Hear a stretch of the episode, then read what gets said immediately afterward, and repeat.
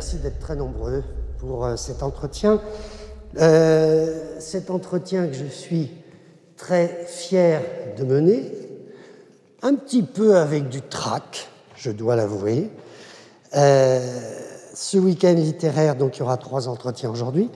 Hubert Védrine, bien sûr, et puis après Eric Emmanuel Schmitt, et enfin Dominique Fernandez, et puis encore trois entretiens demain à la découverte de Noël Châtelet avec un magnifique livre sur toute son œuvre. Et puis euh, deux jeunes romanciers demain après-midi à 3 heures. Une maison d'édition et son patron la présentera. Et puis en fin de journée, le succès littéraire énorme du prix Goncourt 2020, Hervé Letellier. Donc pour ce cinquième rendez-vous, je suis heureux d'interviewer, mais comme je vous l'ai dit avec un peu de trac, mais ça va passer, celui qui pendant 14 ans auprès de François Mitterrand à l'Élysée, conseiller diplomatique, porte-parole, secrétaire général, et puis ministre des Affaires étrangères de 97 à 2002, bref, il a été pendant toutes ces années-là au cœur du pouvoir. Je suis, je suis heureux de vous demander d'accueillir Hubert Védrine.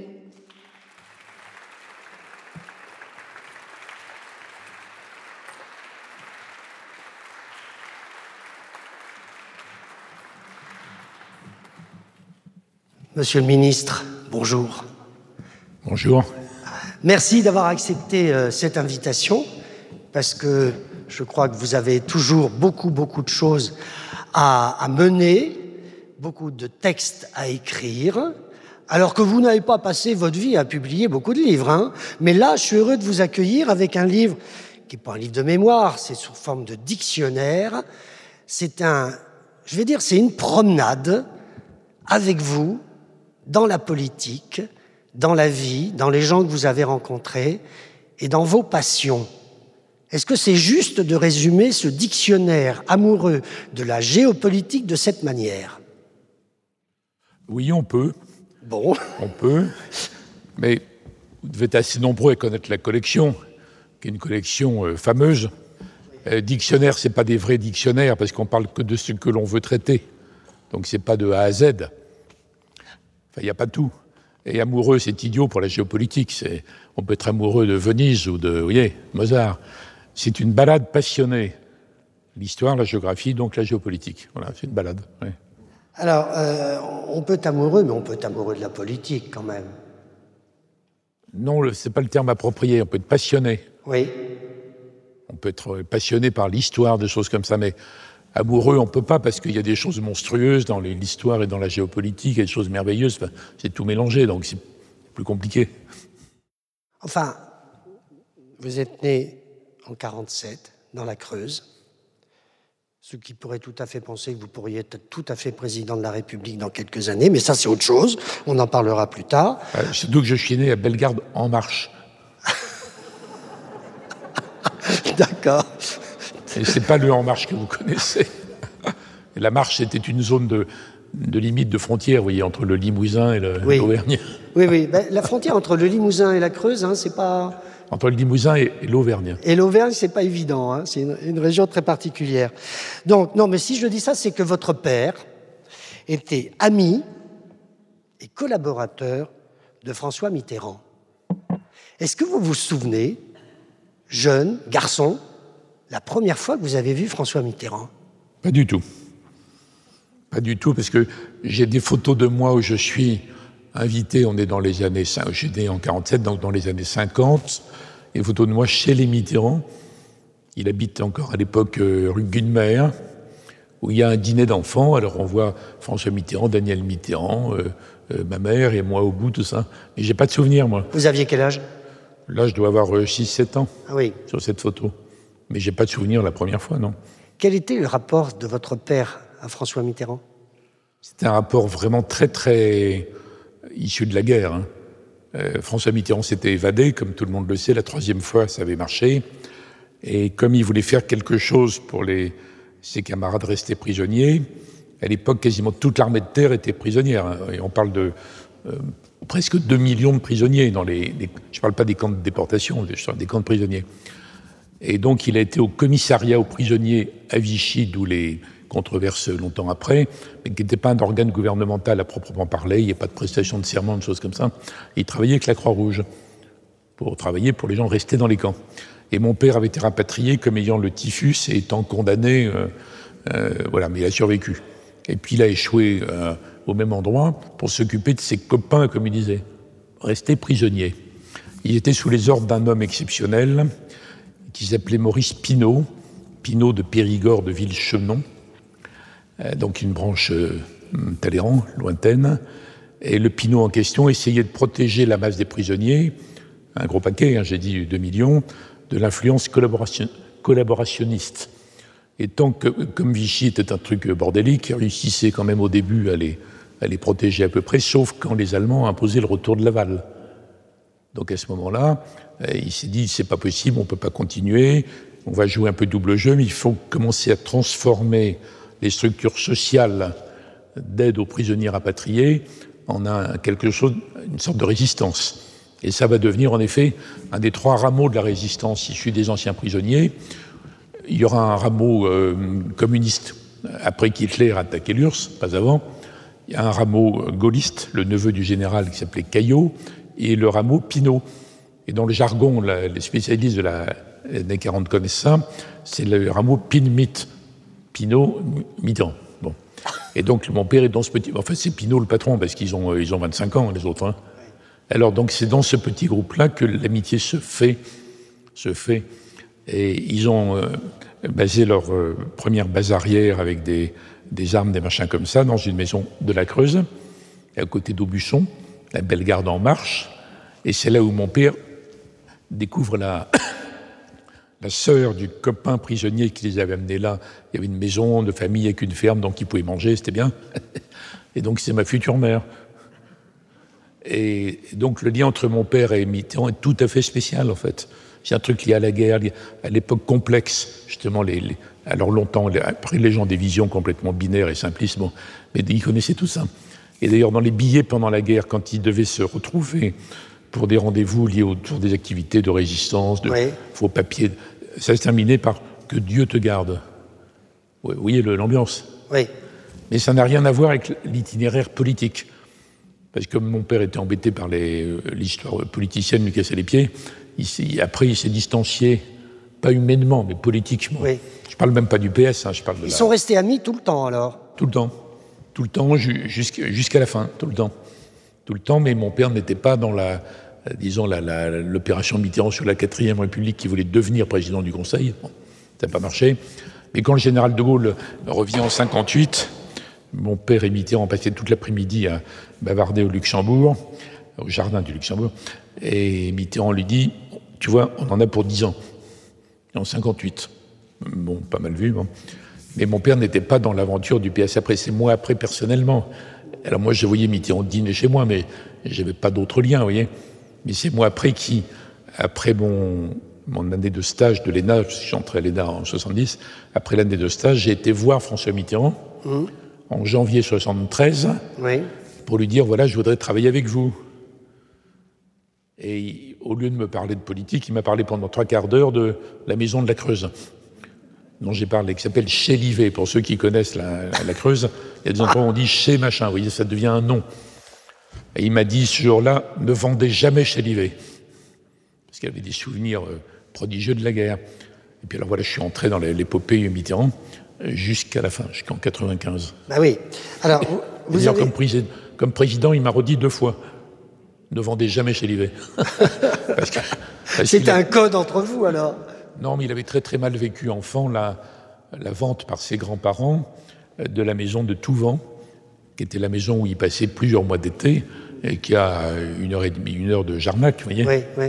Donc voilà, c'est un lien très particulier qui est, qui est très très intense, qui m'a accompagné toute ma vie, mais qui est superficiellement politique, mais en réalité autre chose. Oui. Alors, on a reçu jeudi soir Jean-François Kahn. Il a cette expression sous François Mitterrand dans, dans son livre de mémoire. Je ne sais pas si vous l'avez lu, euh, Hubert Védrine. non, j'ai surtout lu ses livres sur, le, sur la, Gaule, les Gaulois. Oui. Vous savez, la, oui, l'invention des Français. Oui.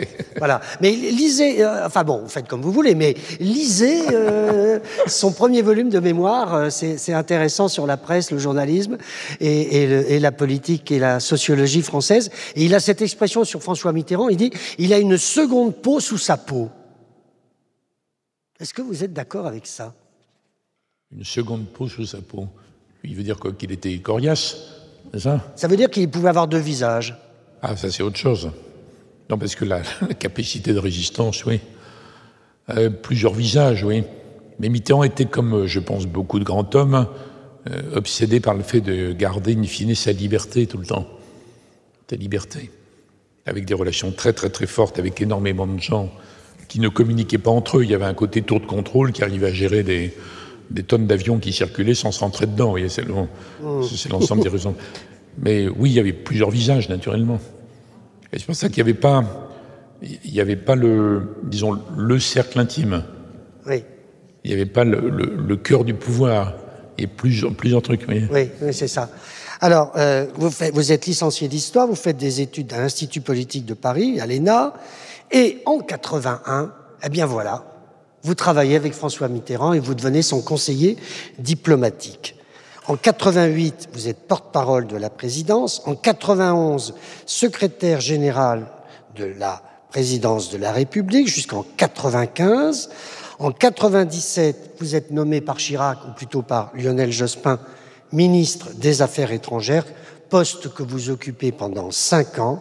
Et depuis 2003, vous présidez l'Institut François Mitterrand. Première question, qu'avez-vous fait pendant votre confinement Ça n'a rien à voir avec ce qui précède. Non. Non.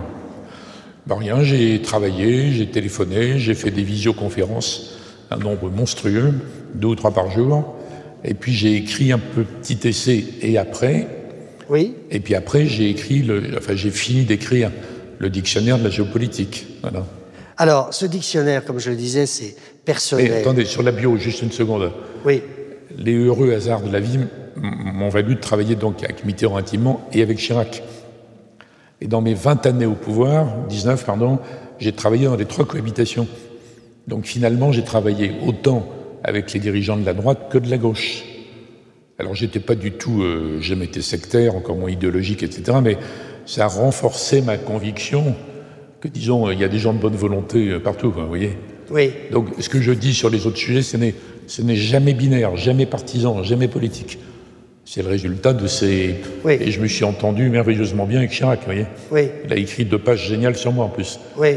Enfin, génial, sympa, on va Oui, dire. donc euh, c'est c'est sympa, donc vous lui rendez la monnaie de sa pièce, parce qu'en effet, vous êtes sympa avec lui dans, dans votre dictionnaire. Oui, il y a des petites malices cachées. quand Oui, même. oh, oui, oui, mais enfin, écoutez, euh, je ne suis pas là pour dire que du bien, mais quand même, je n'ai trouvé dans votre livre rien d'assassin et rien de méchant. Il y a des pics, mais il n'y a jamais rien d'irrémédiable. Enfin, vous n'êtes pas méchant. Non, non, non. Enfin, peut-être derrière, le, derrière la tenture, hein, derrière le rideau, mais dans ce livre-là, non. Non, mais j'ai un fond de culture euh, catholique un peu, vous voyez. D'accord. Alors, comment ça se construit un livre comme ça? Dictionnaire amoureux, 249 entrées, de A à Z, pour tenter d'appréhender un peu comme ça ce qu'est le monde de la géopolitique.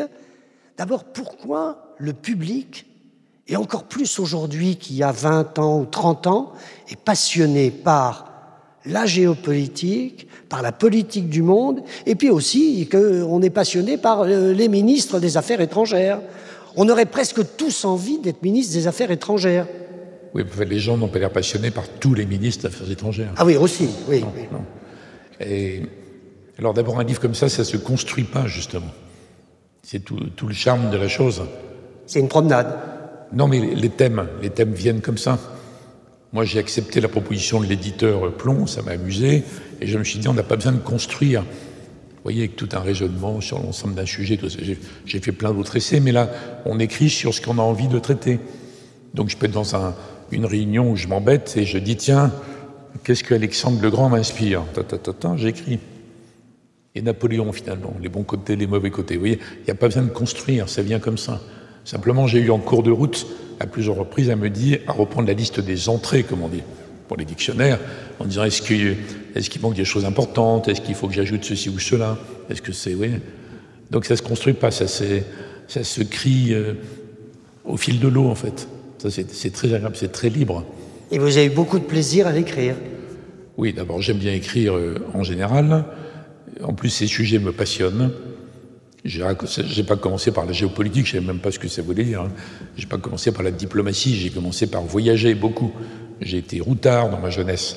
J'étais en voiture en Afghanistan, par exemple. Vous vouliez être reporter, c'est vrai ça? Oui, je voulais être journaliste euh, parce que Jean Lacouture était un grand ami de ma ah famille. Je voulais être journaliste. Ça n'a rien à voir avec le journalisme euh, contemporain. Hein. Oui, oui. Alors c'était Jean Lacouture, Joseph Kessel, fait des choses comme ça.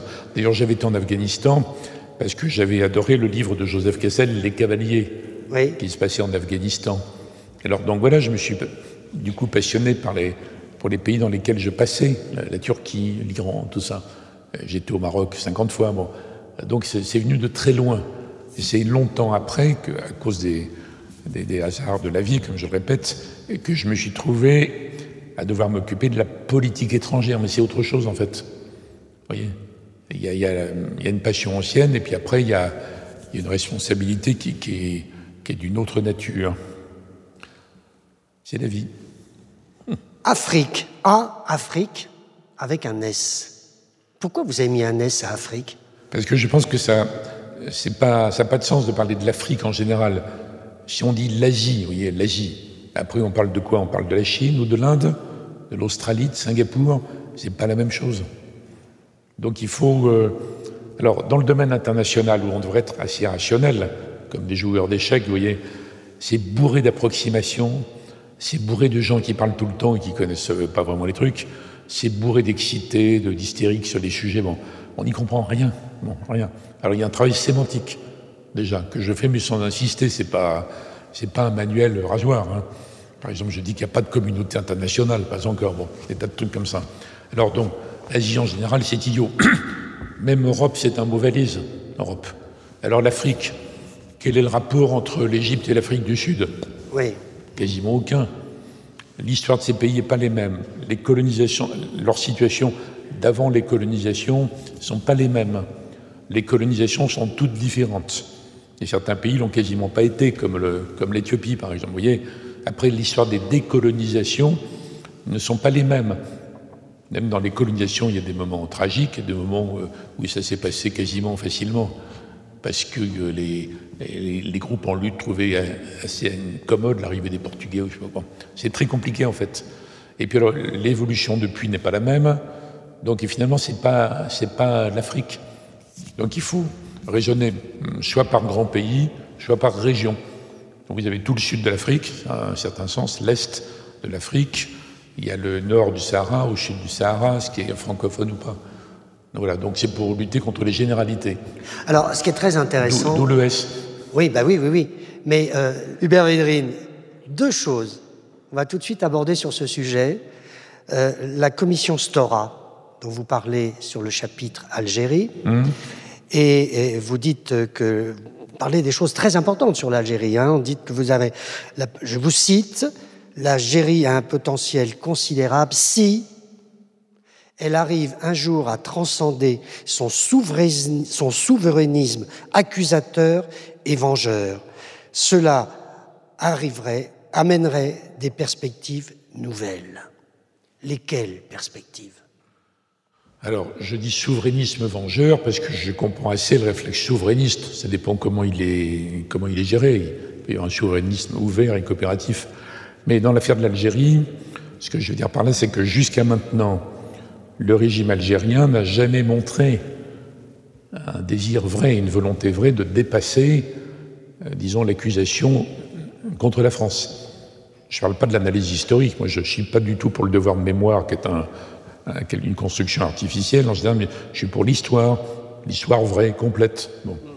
Et le régime algérien n'a jamais été sur cette ligne, en fait.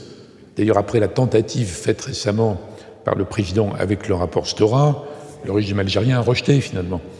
Alors que déjà dans le rapport Stora, il y avait des choses acceptables ou pas selon les différents groupes. Donc voilà, c'est une constatation Et ils n'ont pas ouvert toutes, ils n'ont pas ouvert toutes leurs archives en plus. Ah ben aucune, aucune. Un petit peu quand même. de toute façon, il n'y a, que la France qui est masochiste au point d'ouvrir toutes ses archives quand les autres ne le font pas. ça, c'est autre chose. Alors, le... Vous voyez qu'il y a un peu de malice, en effet, hein, c'est vrai. Donc, moi, évidemment, comme tout le monde, je, je serais heureux pour les Algériens et pour nous et pour les pays voisins que le régime évolue, mais euh, malheureusement, le régime algérien a besoin d'entretenir la dénonciation de la France. Je ne dis pas qu'il n'y a rien à critiquer, hein, c'est une rente de situation, puis on est quand même on est en 2021. Bon. Et même chose par rapport au Maroc, c'est un autre sujet, mais ils ont besoin d'entretenir l'antagonisme avec le Maroc. Voilà, donc je regrette au passage, mais je ne veux pas m'en tenir là. Donc j'ai dit, ils ont quand même un grand potentiel. Alors, euh, on va tout de suite aller au chapitre R, repentance, Rwanda. Brièvement, vous abordez ce sujet en quelques pages. C'est passionnant parce que vous nous présentez deux analyses. Est-ce que vous pouvez me parler de ça? Oui, alors c'est le sujet sur lequel il y a la, on va dire, la plus grande controverse et la plus virulente sur l'action de la France à l'étranger depuis euh, quasiment la guerre, enfin depuis la fin de la guerre d'Algérie, on va dire. Alors il y a deux thèses. Il y a la, thèse de la, la, France qui a coopéré avec un régime qui préparait un génocide, donc il faut la condamner, etc. Et l'autre thèse qui dit euh, non, la France, en fait, est le seul pays qui avait détecté le risque dès le début, qui a essayé d'interrompre la guerre civile par sa présence militaire et par ses pressions diplomatiques, qui croyait avoir réussi avec les accords d'Arusha en 93, et après ça a mal tourné quand la France était partie. Alors la deuxième thèse, c'est la mienne, c'est celle d'Alain Juppé, c'est celle de, de Balladur, de l'amiral Langsade, c'est celle-là. Et l'autre thèse, c'est celle des médias français, en gros. Non? Donc l'élément, mais je ne veux pas être trop long là-dessus. S'il y a des gens intéressés, moi je veux bien en parler après. J'ai d'ailleurs quelques documents, s'il y a des gens qui sont vraiment intéressés par ce, par ce sujet, des chronologies, etc. Mais en gros, dans ma vision à moi, tant que la France est là, il n'y a pas de génocide. Oui. Et quand la France est partie après les accords d'Arusha, d'ailleurs à la demande du président Kagame, oui. il y a le génocide, qui est une affaire de Rwandais, en fait, fondamentalement. Et c'est fascinant parce que là, ce que disent les médias français ne se retrouve nulle part ailleurs. Donc, je que vous avez tous entendu, une fois, dix fois, cinquante fois, aucun, on entend ça dans aucun autre pays. Les Congolais pensent l'inverse. L'Afrique du Sud pense l'inverse. Les grands journaux américains, les uns après les autres. Le dernier, c'est euh, euh, le New York, la New York Review of Books, à propos d'un livre américain qui raconte l'origine du génocide. Donc il y a une sorte de, disons, d'exceptionnalisme français sur le sujet. Alors pourquoi? Ça, c'est un sujet. Il y a des thèses qui commencent maintenant sur, euh, qui essaient d'expliquer pourquoi les, pas, pas tous, mais disons 90% des médias français n'ont relayé depuis 15 ans que les accusations. Et jamais les autres thèses, jamais. Alors il y a quelque chose qui ne nous renvoie pas, pas au drame atroce du génocide rwandais, mais qui nous renvoie à la, à la société française d'aujourd'hui. Enfin voilà, c'est pas le sujet principal. D'accord, non, non, mais c'est. Mais disons, j'ai présenté les deux thèses, hein, pour être honnête. Voilà, non, mais il est aussi dans ce livre. Voilà, ce sujet-là. Euh, on ne va pas défiler toutes les lettres, bien sûr, mais je voudrais avoir un peu votre idée sur l'Allemagne. Certains pensent euh, qu'il y a quelque chose dans l'histoire allemande qui devait conduire au nazisme, et à l'heure où Fayard publie une nouvelle euh, traduction de Mein Kampf, De Gaulle et Mitterrand ne le pensaient pas du tout. Ils parlaient d'une idéologie qui s'était emparée d'elle est-ce que vous êtes d'accord avec cette, euh, cette analyse? Ah ben Moi, je suis complètement de l'avis de De Gaulle et de Mitterrand là-dessus. De Gaulle avait fait l'éloge de l'armée allemande, pas du nazisme, évidemment. Et Mitterrand parlait du nazisme, de l'idéologie qui s'était emparée d'elle. Donc moi, je ne suis pas du tout sur la ligne comme quoi il y aurait une sorte de prédisposition euh, génétique, si je peux dire, de l'Allemagne. Non, je pense que c'est issu d'une série de... C'est comme les accidents industriels, vous voyez il arrive un truc qui aurait jamais dû arriver parce qu'il y, a 12 trucs qui se sont produits. Et je pense que le contexte de la fin de la Première Guerre mondiale, euh, les, traités de Versailles, on peut dire qu'ils étaient tout à fait justifiés, ou même pas assez durs, ou trop durs. Enfin, la façon dont c'est vécu en Allemagne. La crise de 29, sinon il n'y aurait pas eu Hitler, en fait. Parce que le parti d'Hitler avait des résultats de plus en plus mauvais. Sauf qu'il y a eu la crise de 29, des millions de gars. Euh, sans logement, sans rien. Il n'y a pas, de protection sociale à l'époque. Hein. Donc il y a une, une, combinaison. La terreur absolue de ce qui se passait en URSS, le bolchevisme, Lénine, Staline, tout ça. Donc pendant assez longtemps en Europe, dans les élites, y compris dans les familles royales britanniques par exemple, il y avait l'idée que rien n'était pire que Staline. Donc n'importe quoi d'autre, même un extrême dans l'autre sens, allait être moins pire.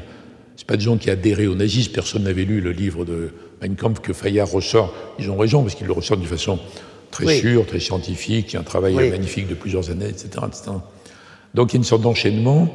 L'Allemagne a été saisie par ça, et je pense que euh, les démocraties ont plusieurs occasions, entre 33 et 40, pour bloquer le truc.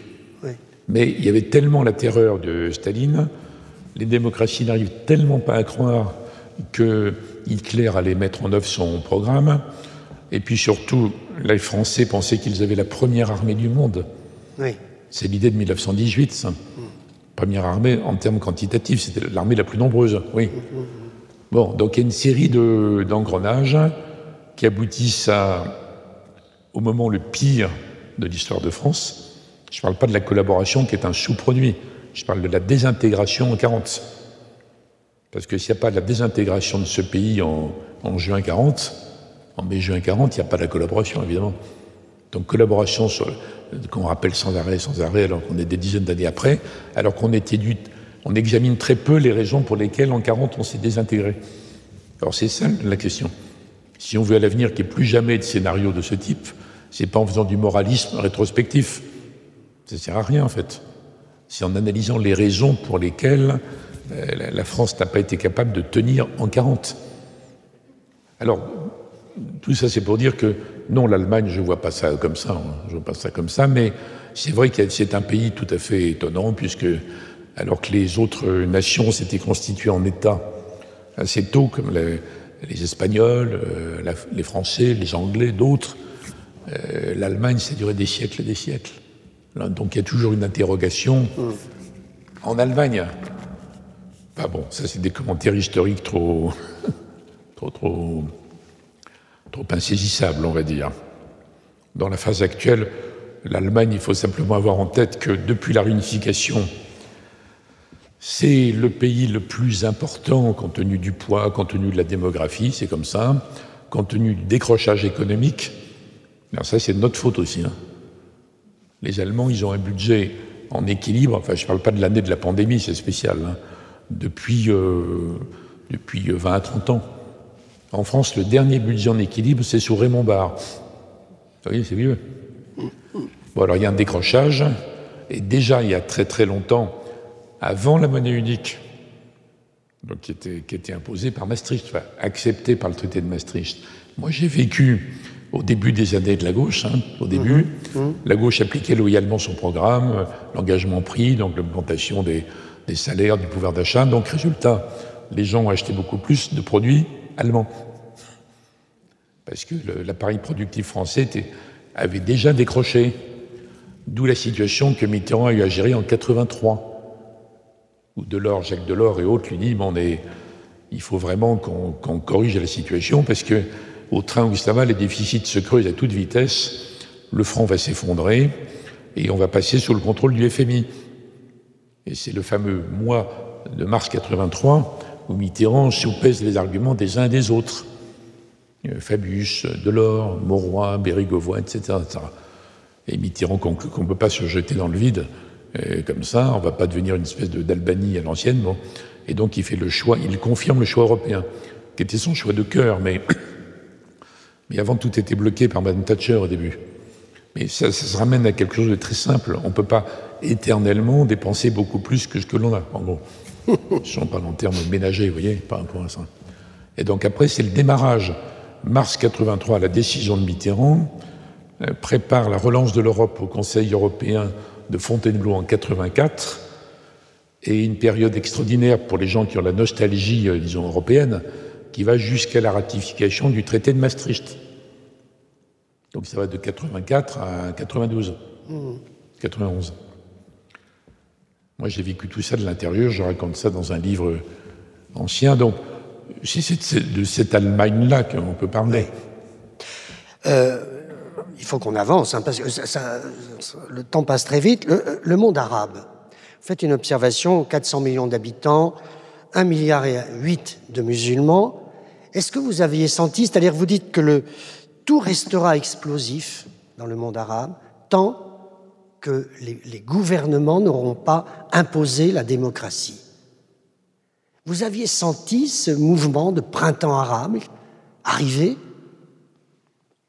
Oui, mais alors d'abord, je voudrais dire aux amis qui nous écoutent qu'il y a beaucoup de passages historiques. Hein. Oui. Ce n'est pas une analyse générale du monde de 2021. Mais on, va y venir. Mais répondez-moi là. Les printemps arabes. Il pense que je vais échapper à la question, mais... Non, bah, non, je ne me permettrai pas. Disons, avant les, avant les printemps arabes qui ont commencé parce que vous avez en tête les événements en Tunisie, puis en Égypte, etc., il y avait quand même le mouvement de réislamisation qui avait commencé bien avant. Bien avant, pour des tas de raisons historiques. Tous les dirigeants arabo-musulmans modernes, modernistes, arabes, turcs, persans ou autres, qui ont marqué le XXe siècle, y compris le roi d'Afghanistan, à l'origine, qui avait fait ses études à Janson de Saïn, le roi d'Afghanistan. Bon, donc ils ont été, euh, ils ont pris dans la figure une sorte de tsunami inverse, qui est la réislamisation, vrai. Et l'islam réislamisé d'aujourd'hui, ça n'a rien à voir. On le voit bien chez les immigrés, par exemple les immigrés algériens euh, d'il y a deux ou trois générations, ça n'a rien à voir avec euh, ce qui est devenu le, ces milieux réislamisés aujourd'hui. Alors il y a beaucoup l'action de l'Arabie, parce que comme l'Arabie euh, après l'arrivée des ayatollahs en Iran en 1979, l'Arabie était terrorisée par cette concurrence et elle a financé par tous les moyens, dans le monde entier, partout où il y a des musulmans sunnites, son islam. L'islam le plus, rétrograde, le plus fermé, qui est l'islam wahhabite. Par exemple, l'islam marocain est à l'autre extrême, vous voyez, le rythme malékite, etc. Donc il y a déjà une réislamisation très importante. Puis on voit la guerre civile algérienne. Hein avant les printemps arabes. Donc au moment des printemps arabes, certains se disent c'est merveilleux, les pays arabes vont enfin connaître aussi la démocratie. Il ne faut pas oublier nous que ça nous a pris un temps fou quand même. Hein. Si on regarde depuis la Révolution jusqu'à... Entre la Révolution, pour prendre un exemple par exemple, et le vote des femmes, il s'est écoulé 150 ans. 150 ans. Bon, donc euh, il faut, euh, faut arrêter de donner des leçons en faisant trop les malins par rapport à tout le monde. il y a eu le 19e siècle avec des révolutions euh, sanguinaires, des répressions féroces. Hein, bon, enfin quand même, quand les, pays arabes, en commençant par la Tunisie, entrent dans le jeu, il y a plein de gens en France et ailleurs qui disent c'est merveilleux, il faut soutenir ça à fond. Mais les spécialistes de l'époque disaient mais élection libre, vraiment libre, c'est sans doute islamiste. Dès le début. Et moi, j'ai plutôt pensé ça. Alors, je ne suis pas au pouvoir à ce moment-là, mais j'ai pensé ça. Donc, je me réjouissais si ça pouvait tourner bien. Mmh. Et c'est pas évident, y compris en Syrie, par exemple, où, euh, en fait, les, tout le monde souhaite que la démocratie soit respectée partout, bien sûr, mmh. les droits de l'homme, etc. Mais est-ce qu'on a les moyens, nous, nous occidentaux, nous européens, nous français, d'imposer ça? On ne va pas refaire la colonisation, quand même. Hein Surtout qu'il y a du, bon et du mauvais. Bon, euh, c'est impossible, c'est impensable. Sauf que le mouvement droit de l'homme, c'est un peu ça quand même. Hein. C'est un peu la même idée. L'ingérence, c'est un peu la même idée. Bon, alors dans certains cas, c'est justifié à condition de s'y prendre bien, à condition que le, le terrain local s'y prête. Mais par exemple, pour reprendre l'exemple de la Syrie, c'était évident qu'on ne pouvait pas, depuis l'Europe, renverser le régime Assad, qui est très cruel, comme vous le savez, mettre au pouvoir des gentils Syriens démocrates qui étaient profs de sociologie à Nanterre ou à Berlin, les mettre au pouvoir et faire en sorte qu'ils ne soient pas renversés trois semaines après par les islamistes. C'était impossible, même si on avait bombardé euh, un certain nombre de trucs. Impossible. Il fallait s'engager, ce qui est 50 000 hommes, euh, français, anglais, américains et je ne sais pas quoi, pendant 20 ans. Alors nos sociétés sont incapables de soutenir ça, incapables. Elles ne veulent pas de ça. Elles ne veulent pas. Alors soit elles sont carrément contre, soit elles ne sont pas contre au début, puis après elles ne soutiennent plus. D'où les décisions d'Obama à l'époque. Donc c'était très, très encourageant, très excitant, mais on s'est, fait des illusions complètes. Et ça ramène à un sujet qui est qui, est pénible à penser, qui est que les Occidentaux, dont on fait partie quand même, même si on est originaux, occidentaux ne contrôlent plus l'ensemble du monde. Mais je ne dis pas qu'on a tout perdu, on est très puissant, très riche. Les sociétés européennes, par exemple, même si les gens se plaignent toute la journée, c'est les sociétés les plus heureuses qu'on ait jamais vues dans l'histoire de l'humanité. Mm. Bon, mais on ne contrôle pas l'ensemble du schmilblick. Hubert Védrine, les, Occidentaux se sont trompés parfois. Notamment, je vous donne un exemple, vous n'étiez pas au pouvoir à ce moment-là, sur l'histoire de la Libye. Sarkozy, BHL, dont vous faites le portrait dans votre livre, c'était une erreur totale. Je ne fais pas un portrait méchant hein, de, de BHL. Mais alors d'abord, les Occidentaux, tout le monde s'est trompé, toutes les puissances se trompent à un moment donné. Les puissances font des choses merveilleuses et atroces, c'est mélangé. Les Occidentaux ont contrôlé l'histoire du monde quand même, européens puis américains. Aujourd'hui, nous n'avons plus le monopole. On est très puissant, mais on n'a plus le monopole. Mais il y a un théoricien singapourien avec lequel je suis en dialogue depuis très longtemps, qui s'appelle Maboubani, Kishore Maboubani. Et lui, il dit non, c'est pas la fin du monopole occidental, c'est la fin de la parenthèse occidentale. Fin de la parenthèse occidentale. Mmh, mmh, mmh. Vous voyez, dans l'histoire du monde. Bon, alors, c'est pas mon avis. Vous, ne voulez pas me répondre sur la Libye? Non, mais je vais répondre sur la Libye. Mais c'est dans le cadre euh, la superstructure dans laquelle agissait Sarkozy, quand même.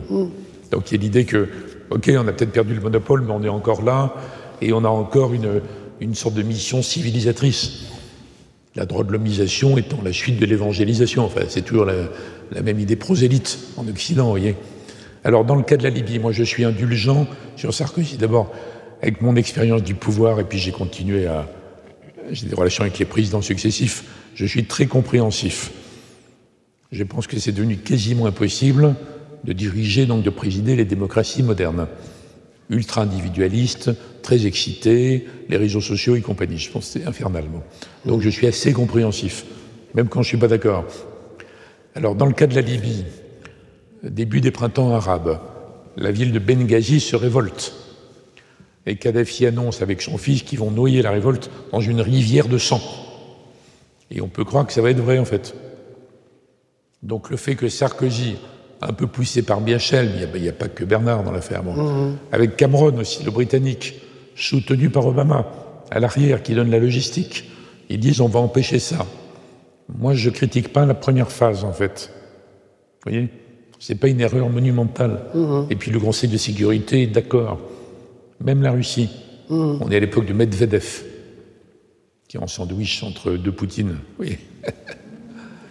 Alors, ce qui est, l'erreur, c'est après, parce qu'en fait, il fallait détruire les blindés de Kadhafi pour l'empêcher de, raser Benghazi et dire maintenant, stop, terminé, mais on va négocier.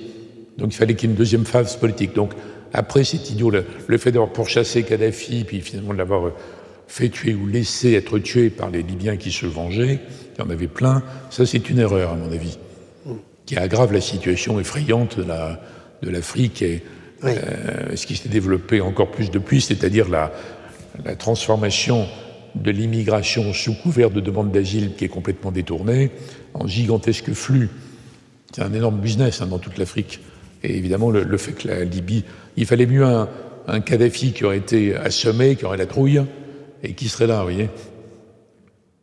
Mais la, vraie, la vraie politique, c'est jamais le choix entre un, truc idéal et le contraire. Hein. On a le choix entre des situations, des solutions. Il faut choisir la moins pire. Donc je condamne pas en bloc, en fait. D'accord. Désolé. Ah ben non, pourquoi vous êtes désolé? J'essayais absolument pas de vous piéger. Hein. Je voulais avoir votre, votre sentiment. Hubert Védrine, il n'y a rien d'intime vraiment dans votre livre. Hein. Là, c'est des analyses, c'est des interprétations, c'est votre goût de l'histoire, votre goût des cartes et des atlas. Je vous imagine bien, là, petit adolescent, en regardant les atlas, en rêvant, surtout que vous vouliez être reporter. Mais il y a quelque chose qui m'a étonné, et j'ai acheté ce livre, Ulrich, la biographie non autorisée. Vous êtes un passionné de BD. Et vous avez écrit, alors là, je serai éditeur, ce que je ne suis pas, mais je vous donnerai un conseil. Je suis sûr que vous avez, vous avez un talent d'écrivain pour la littérature policière. Et vous avez déjà commencé avec ce petit livre, Ulrich, sur la BD de Black et Mortimer, sur ce héros, avec votre fils, vous l'avez écrit à deux, avec votre fils Laurent, c'est écrit comme un polar et ça démarre comme un polar, parce que même par moments, vous avez l'impression d'être mis en danger. Je donne simplement le pitch et après vous me direz. Vous êtes donc passionné de ce héros, vous êtes passionné de ce qu'on appelle en Belgique la ligne claire, tout le monde connaît Tintin, Black et Mortimer, bref. Et vous essayez de savoir qui est ce personnage. Vous allez à Bruxelles, vous allez voir la maison d'édition, quelqu'un vous suit. Vous êtes dans un restaurant avec vos dossiers, enfin, votre rendez-vous d'argot, et quelqu'un vous apporte un lot, une centaine de cartes postales. Quelque temps après, vous recevez un manuscrit signé O. O comme Ulrich. Et là, vous remontez la piste. C'est ça, dans l'histoire? Oui, mais il ne faut pas raconter toute l'histoire, parce que sinon... Euh, bah, euh, je, attendez, euh, c'est les premières pages. Hein. Mais pourquoi ça vous a passionné, ça? Eh bien, mon, euh, si mon fils était là, Laurent, il vous dirait, mais c'est tout à fait vrai tout ça. Donc Laurent, il combat l'idée que c'est lui et moi qui avions imaginé tout ça. Ils disent, non, non, Ulrich a existé.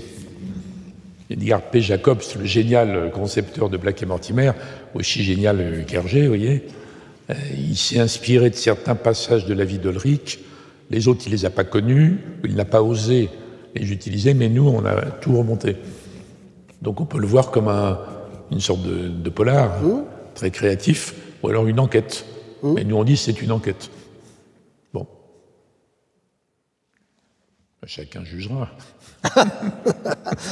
en tout cas, c'est petit livre très réussi et, plein de suspense. D'ailleurs, euh, tiens, remontrez-le parce que il, est, il est paru en poche récemment, c'est pour ça qu'on en parle aujourd'hui. Alors, il y a tellement de choses encore à dire. Un mot sur Charles de Gaulle. Est-ce que, et le gaulo-mitterrandisme. Vous dites que c'est un oxymore. Pas tant que cela, le gaulo-mitterrandisme. C'est moi qui ai inventé la formule euh, au début des années 80 à propos de la dissuasion. Alors, De Gaulle, c'est De Gaulle, on ne peut pas comparer, mais beaucoup de gens dans ce pays croyaient que si la gauche arrive au pouvoir un jour, elle allait bazarder l'héritage de De Gaulle et sa politique étrangère notamment. Ça n'a pas été le cas. Mitterrand, c'était beaucoup plus complexe que ce que les gens imaginaient, même le Mitterrand de l'Union de la gauche, etc. Avec en plus une réflexion internationale euh, énorme de toute sa vie, qui commence dans le train des prisonniers qui l'emmènent en captivité en Thuringe, hein, sur la France, l'Allemagne, tout ça. Bon. Puis toute sa vie, il avait voyagé, rencontré des gens, etc., euh, etc. Et donc, il assume une grande partie de l'héritage du général de Gaulle, qui lui-même d'ailleurs aurait évolué entre-temps, enfin je parle des fondamentaux, hein. Il assume, il surprend pas mal de gens, notamment à gauche, et il assume la dissuasion. La dissuasion. Qu'il faut continuer. Alors que le Parti communiste, dans les négociations, programme commun, ils, avaient, exiger une formule qui était dire on va, maintenir la dissuasion en état. En l'état. Et Mitterrand a dit non, en état de dissuader. Ça veut dire qu'il faut la perfectionner. Donc ça, c'est une grosse bataille avant l'arrivée au pouvoir. Et après, donc, il a suivi un jour dans une longue émission animée, si je ne me trompe pas, par Albert Duroy, sur France 2. Mitterrand dit la dissuasion, c'est moi. Alors les gens disent ça y est, il est complètement mégalo, mais en fait, ce n'est pas le cas. C'est qu'il a intégré la logique de la dissuasion. On peut être pour ou contre la dissuasion. Hein pour ou contre le nucléaire, etc. Mais dès lors qu'on accepte de considérer ce que cela représente, il faut comprendre qu'il faut un dissuadeur unique. Il faut un dissuadeur crédible. Il faut que quelqu'un dise, si vous touchez à un poil de mon pays ou des intérêts vitaux de mon pays, vous êtes anéanti. Donc l'attaque n'a pas lieu, donc la paix est maintenue. Enfin, c'est la base même du raisonnement dissuasif. Donc il avait compris qu'il fallait qu'il incarne ça. Et donc après, moi, j'ai eu à expliquer, puisque comme un jeune conseiller diplomatique, je parlais tout le temps avec des, beaucoup de journalistes, avant même d'être porte-parole. Eh ben, je leur ai montré le lien entre De Gaulle, de Gaulle et, euh, Mitterrand. Et, d'ailleurs, le général Bintéja, qui est un, très remarquable chef d'état-major il y a quelques années, et qui adore Chirac, lui c'est un Chiracien complet, et il a fait un livre sur les chefs d'État en guerre, et il dit l'homme qui a le mieux compris la logique de la dissuasion, c'est Mitterrand. Hmm. Peut-être même encore plus que De Gaulle, mais je ne suis pas d'accord, je mets les deux hmm. de pareil. Donc l'oxymore gaulo-mitterrandisme est apparu à ce moment-là sur ce sujet-là. Après, c'était étendu dans les batailles au sein du corps diplomatique. Euh, disons, on a généralisé à la politique étrangère en général, euh, dans la bataille entre les gaulo-mitterrandiens, comme on disait à l'époque, ou même chiraco-védrinis, si je puis me permettre, à l'époque où, j'étais là avec Chirac. Et d'autre part, euh, c'est Jospin qui m'avait choisi. Hein. Oui. Enfin, je travaillais avec Chirac. Bon. Enfin, Chirac avait accepté. oui. D'ailleurs, la première fois que je l'ai vu après la dissolution, très sympa, il m'a dit la seule chose bien dans ce désastre absolu qu'est la dissolution ratée, c'est que vous soyez là. Sympa. C'est sympa. bon. Et donc, il y a une bataille après au sein du Quai d'Orsay avec ce que l'on appelle les néoconservateurs, qui est un courant américain de gens qui étaient euh, très, très à gauche du Parti démocrate à l'origine et qui contestaient la politique de Kissinger les grandes négociations avec l'URSS. Parce que curieusement, à l'époque, on est beaucoup moins peur de l'URSS que nous n'avons peur de Poutine aujourd'hui. Hmm. C'est totalement débile parce que la Russie d'aujourd'hui est beaucoup moins dangereuse que l'URSS, en fait. En plus, on a gagné la guerre froide. Oui. tous les médias excités, ils ont peur de Poutine comme si c'était une menace monstrueuse. Et donc, Vous dites, euh, on aime beaucoup détester Poutine. Oui, oui, mais ça ne fait pas une politique, hmm. en fait. Et d'ailleurs, même Biden, qui a, dans une émission, s'est laissé à dire que Poutine était un assassin, ben, il le rencontre le 16 juin. Oui. C'est un assassin, mais il faut que je parle avec lui quand même, vous voyez. Bon. Alors là... les, néoconservateurs, c'est des, donc des Américains qui finalement se trouvent à la droite du Parti républicain au bout de 30 ou 40 ans et qui voulaient, ils ont une idée simple, il faut que l'Occident tout entier se regroupe contre les, toutes les puissances hostiles, contre les Russes, les Chinois, les, les musulmans, les Africains, les machins, tout le monde. C'est ça leur idée. donc, il ne faut pas de politique étrangère française autonome. Parce que ces histoires des Français, là, on est des alliés loyaux, mais on est quand même, on a notre, liberté de mouvement, euh, ça fout le bordel quand même. Donc ils sont contre ça. Donc il y a un courant au Quai d'Orsay qui est sur cette ligne depuis Sarkozy. Et donc il y a une bataille féroce ah depuis des années, plutôt gagnée par les néoconservateurs d'ailleurs, euh, en pratique, entre les uns et les autres. Hubert Védrine, question, euh, il y a beaucoup de questions profondes, d'entrées profondes dans votre livre, mais une question qui est en permanence euh, en discussion dans la politique étrangère, l'ingérence. Comment on peut gérer, c'est pas très beau ce que je veux dire, comment on peut gérer l'ingérence? Écoutez, d'abord, comme je l'ai dit euh, ironiquement, c'est la, évangélisation, colonisation, droit de l'homisation, c'est la même chose en fait. C'est l'idée que l'Occident doit apporter ses valeurs au reste du monde. Et que si on ne le fait pas, c'est qu'on est des, égoïstes. Bon. Et donc, même les, les animateurs d'ONG, peut-être pas du tout, du tout religieux, ils ne se rendent pas compte qu'ils font partie d'une filiation. Alors, pas, moi j'aime bien Bernard Kouchner personnellement, mais on n'a pas les mêmes idées sur ce sujet. Alors un jour, je, j'étais à Clermont-Ferrand et j'ai acheté une carte postale du pape Urbain II, qui a appelé à la première croisade. Ben oui, la première croisade. Et je l'envoie à Bernard en le disant c'est lui qui a inventé le droit d'ingérence, c'est pas toi. C'était, c'était malicieux, c'était méchant comme envoi? Bah, C'était euh, ironique et amical, on va dire. Ah oui, ironie amicale. D'accord. Alors, je, je, le croise après dans un dîner, il me dit oui, et alors? Donc l'ingérence, je le remets dans le contexte. Alors quand les Occidentaux, notamment les Européens, ont été obligés quand même euh, d'accepter l'indépendance de toutes les anciennes colonies, le droit d'ingérence est apparu à ce moment-là. À ce moment-là. Donc ça donnait l'impression qu'on voulait reprendre d'une main ce qu'on avait lâché de l'autre. Mais je reconnais qu'il y a des, des, motivations honorables. Parce que quand on dit à l'époque, on peut quand même pas laisser des, populations être massacrées par leur propre gouvernement, des, minorités être maltraitées, enfin tous les trucs, toutes les horreurs que l'on voit tout le temps. je comprends humainement, moralement, je comprends l'idée que on aimerait pouvoir faire quelque chose. Oui. On aimerait qu'il y ait une- un bouton, une baguette magique pour dire Chut, les droits de l'homme sont respectés partout. Mais évidemment, ça a pris la forme de réintervention militaire, de- qui, dans la plupart des cas, ont, ont mal tourné, en fait. Donc, c'est bien, je comprends très bien, mais on n'a pas les moyens, on n'est pas capable. Deuxièmement, il ne faut pas mentir aux gens. Il ne faut pas mentir aux gens. Faire croire à des peuples, par exemple les Syriens démocrates, hein, qu'on va être capable d'intervenir. On va venir, parce que nous sommes l'Occident, on est les démocraties, les droits de l'homme, tout ça. On va s'ingérer, on va les protéger. C'est pas vrai, on n'y arrive pas. Est-ce que vous pensez au Liban c'est cette question de. Oui. Est-ce que vous pensez au. Liban quand vous dites ça Au Liban. Pensez-vous au Liban Au Liban Oui, le Liban d'aujourd'hui. Non, le Liban, c'est différent, c'est encore un cas particulier. Parce que euh, là, au Liban, c'est, disons, tous les Libanais euh, maronites ou plus largement francophones qui, de temps en temps, pas tout le temps, hein, se disent tiens, il faudrait que la France nous protège, s'occupe de nous. Et c'est vrai qu'à l'origine, c'est des interventions qui avaient lieu pour euh, protéger les chrétiens du Liban contre l'action des Ottomans. Et d'ailleurs, Clémenceau avait hésité à Versailles.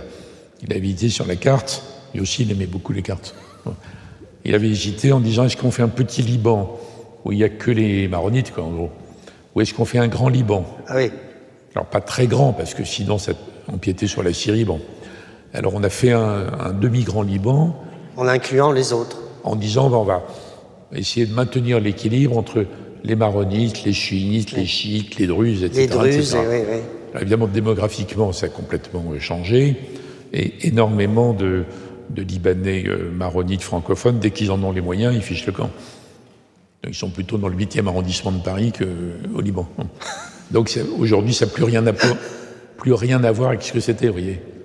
Donc quand on essaye, comme l'a tenté Macron il n'y a pas longtemps, en disant ce pays est vraiment en train de couler, le régime est vraiment épouvantablement incapable, corrompu, limite mafieux, etc., l'idée de tout mettre par terre pour reconstruire un Liban différent, c'est une idée qu'on peut comprendre, voyez. Que vous auriez appuyé même, même pas au nom du droit d'ingérence, mais pour des tas de raisons. Sauf que le Hezbollah est très puissant. Les chiites sont très nombreux, en fait. Très nombreux. Et donc, on ne peut pas faire de deal sur l'avenir du Liban sans eux. Donc, faire de la vraie politique, je ne parle pas des déclarations, on est pour les droits de l'homme, vous voyez, euh, tout le monde peut dire ça. Mais si on veut vraiment traiter la question libanaise, dégager le système corrompu, incapable, il faut faire un deal avec le Hezbollah. Oui, c'est ça. Évident, hein C'est ça. donc avec l'Iran. Ça va peut-être devenir possible si Biden réussit à remettre en, en- en place l'accord que Obama avait arraché, mais là, c'est pas possible. Donc, moi, je pense qu'il ne faut pas s'engager dans l'affaire libanaise si on n'est pas prêt à faire un deal, même avec les forces politiques qu'on déteste le plus.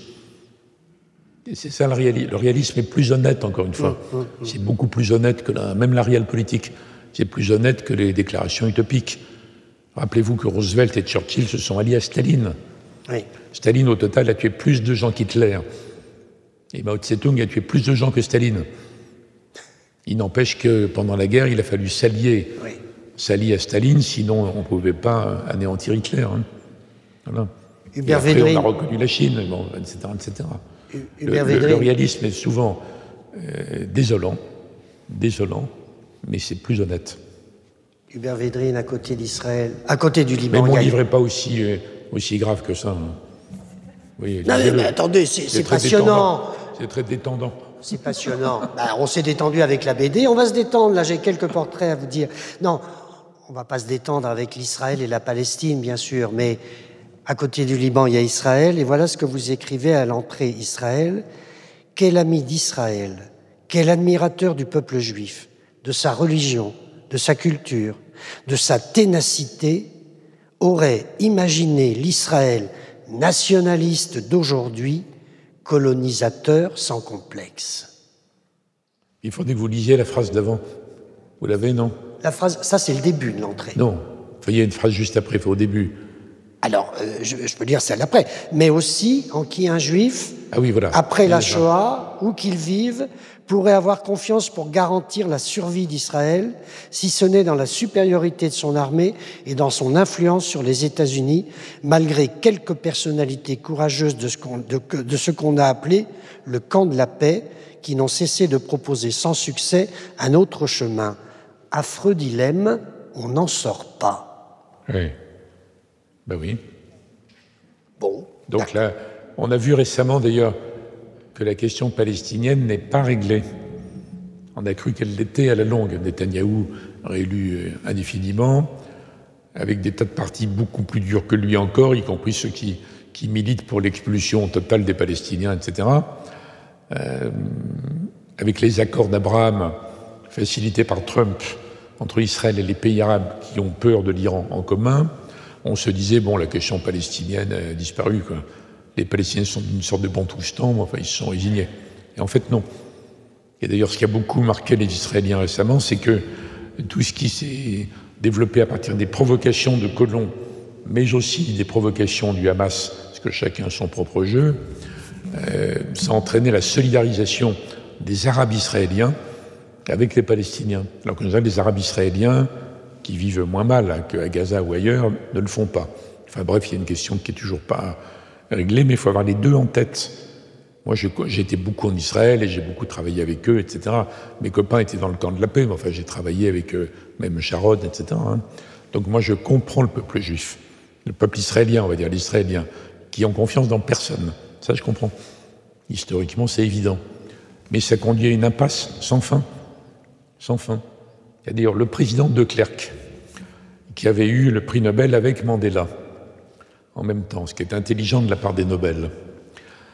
C'est un pro-israélien de toujours, lui, un militant pro-israélien. Il avait dit il y a, une dizaine d'années aux Israéliens, sur des télévisions israéliennes, il avait dit faites attention, parce qu'à force de refuser l'État palestinien de tout faire pour qu'il n'ait pas lieu sous des prétextes variés. Vous êtes tous ensemble dans le même pays. Les Palestiniens vont être majoritaires. Vous serez obligés de refaire l'apartheid. Ne refaites pas l'apartheid par pitié. Ça, c'était De Clercq, qui est un, vrai pro-israélien, vous voyez. Alors moi, je me demande aujourd'hui, pour pas être non plus trop, trop accablant, euh, je me demande si dans le contexte actuel, avec un gouvernement nouveau, si ça marche, Netanyahu va peut-être réussir à le torpiller, mais imaginons que ça marche. Ils sont quand même de briques et de broc. Hein. C'est une coalition complètement étrange. Bon. Mais quand même, il peut y avoir dans une partie de l'opinion israélienne des gens qui se disent, puisqu'on est entouré maintenant de pays arabes, pas, vraiment amis, mais pacifiques, et qui ont renoncé à nous attaquer. De toute façon, ils n'en ont pas les moyens. Puis on les surveille, puis a l'Iran. Donc dans ce contexte, en fait, il n'y a plus de raison d'avoir peur d'un petit État palestinien. Vous voyez le détour? Mais ça, je vais peut-être trop vite, mais il n'est pas exclu qu'il y ait un camp de la paix en Israël intelligent qui renaisse comme ça. Alors on pourrait parler, mais on a encore très peu de temps. Il y a évidemment l'écologie dans votre livre, il y a l'énergie, il y a les océans, il y a la francophonie, il y a la course aux armements, il y a la Chine, il y a le Japon, il y a la Turquie, il y a l'Yougoslavie.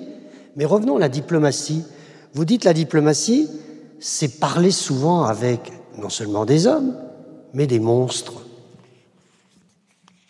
Alors, comme je le redis, je fais souvent des détours historiques, lointains. Hein, Alexandre le Grand et tout Gengis Khan, tout ça, oui, bien sûr. Oui, mais souvent, on ne comprend rien à la situation actuelle si on n'a pas en tête les siècles passés. Dans, dans les Balkans, par exemple, la séparation entre l'orthodoxe et les autres, c'est encore, ça a du sens aujourd'hui. On ne comprend rien aux Chinois d'aujourd'hui si on n'a pas en tête le siècle et demi d'humiliation, etc., etc., etc. Donc il faut remettre de l'histoire. Moi, je lutte contre la, disons, l'obsession de l'actualité, l'immédiateté, tout ça, et on a le nez sur le guidon. Donc il faut remettre, remettre tout ça. Donc euh, ça irrigue l'ensemble du, du livre. Je le redis quand même. Oui, vous avez raison. Comment? Vous avez raison. Gorbatchev, utopiste. Adolf Hitler, satanique. Henry, Alors, donc, on doit Henry parler- Kissinger, star. Oui. Mais MBS, il y a un portrait d'MBS qui est terrifiant. le saoudien. Oui, Le fait de parler avec des- ce que j'appelle des monstres, j'ai répondu déjà. oui. C'est pour ça que je répondais à côté, là, parce que J'ai répondu sur Churchill, Roosevelt et Staline. Oui. Vous voyez? Oui, mais vous. Alors, dans certains cas, ça dépend ce qu'on veut. Si on veut prendre des positions, on prend des positions. Après, on mène des guerres de position. Comme dans les tranchées, on ne bouge plus. Si on veut régler une question, vous êtes bien obligé à un moment donné d'aller parler avec les protagonistes. Il y a souvent des sales types. Ce pas forcément des monstres, mais c'est souvent des gens qui sont très très très loin de ce qu'on appelle nos valeurs. Alors on va parler avec qui Si on ne parle pas avec les gens qui ne partagent pas nos valeurs, on parle avec, avec les Suisses, c'est tout.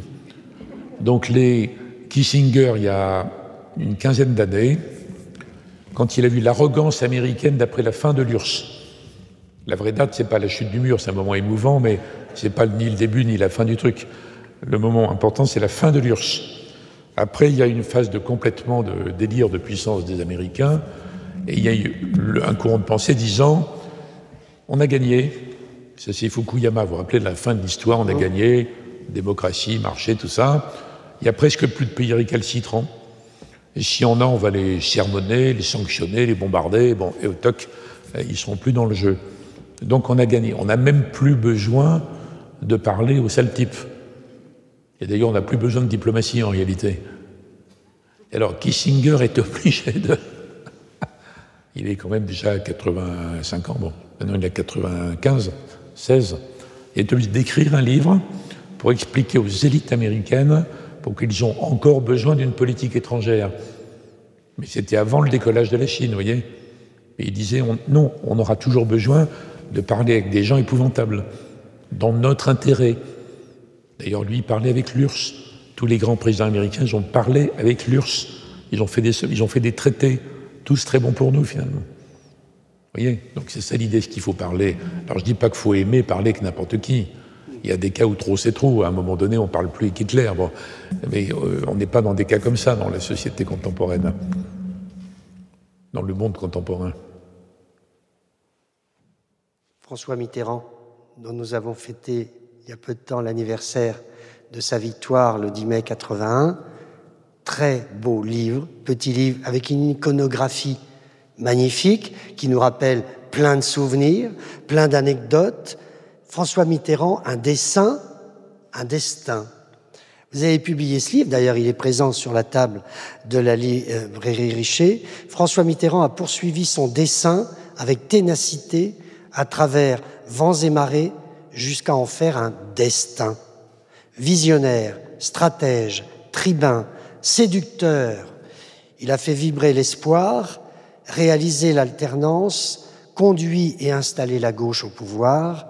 Comme il en rêvait enfant, il a continué l'histoire de France. Oui, enfant, il y a tellement de choses à dire, donc on peut être que très bref. En fait, il y a au moins, je sais pas, 400 livres là-dessus. Mais Vous allez en faire d'autres d'ailleurs, hein Non. Retour, retour à Mitterrand. Oui. On en parlera plus tard. Un jour, On vous réinvitera. Un jour, j'écrirai Retour à Mitterrand, mais bon. Euh, quand il était enfant, il disait à sa grand-mère, à 10 ans, hein, il disait plus tard, je serai roi ou pape. Donc c'est avant l'idée présidentielle qui est venue par la suite. voyez Mais la plupart, on peut en parler mille fois, bon. Mais ce qui est extraordinaire pour les gens qui ont eu le, privilège de, vivre avec lui, enfin, moment, c'est que n'importe quel instant avec Mitterrand euh, était intense, même détendu, même autour d'une tasse de café. On avait l'impression, nous, surtout les, jeunes, parce que l'équipe de l'Élysée, au début, on, était nombreux à avoir 35 ans même, au début. Hein. On a l'impression que ça entrait dans un vaste dessin, en fait, un peu historique, que voilà. C'était jamais, euh, c'était jamais indifférent. Et puis l'art de la conversation était merveilleux. Et alors, comme j'ai dit, moi j'aimais beaucoup Chirac, euh, mais pour d'autres raisons, c'est pas tout à fait pareil. Je crois que j'aurais beaucoup aimé Pompidou en fait.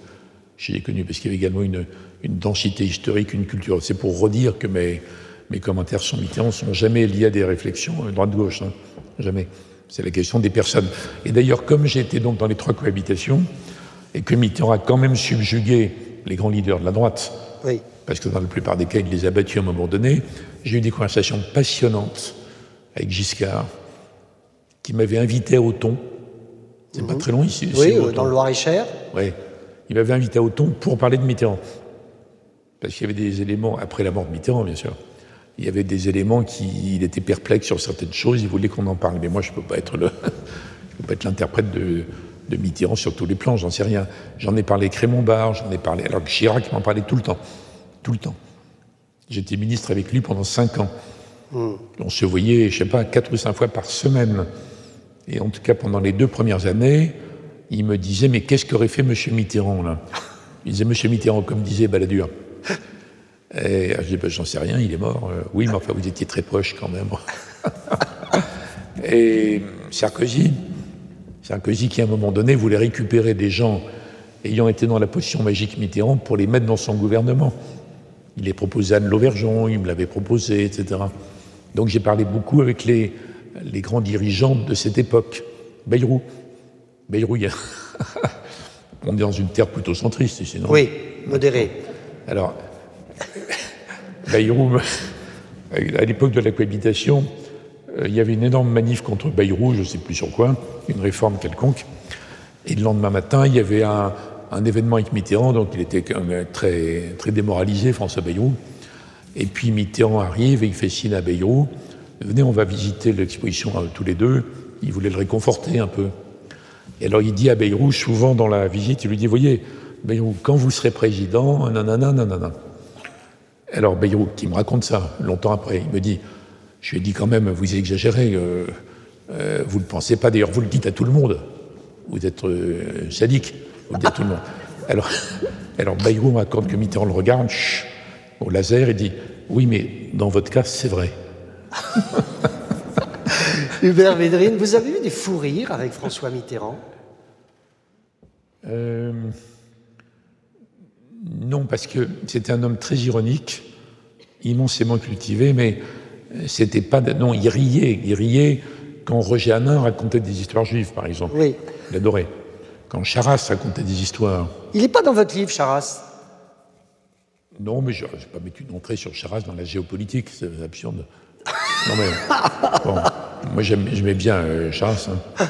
Non mais alors moi j'ai vu Mitterrand rire énormément, énormément. il faisait comme ma grand-mère, il mettait ça, quand il riait trop comme ça pour que ça ne se voit pas, il mettait sa serviette devant la, sa bouche, parce que c'est pas poli de, de, rire en ouvrant la bouche dans un repas. Alors par exemple Moubarak, Moubarak, le président égyptien, qui a mal fini mais qui était globalement un brave homme. Hein.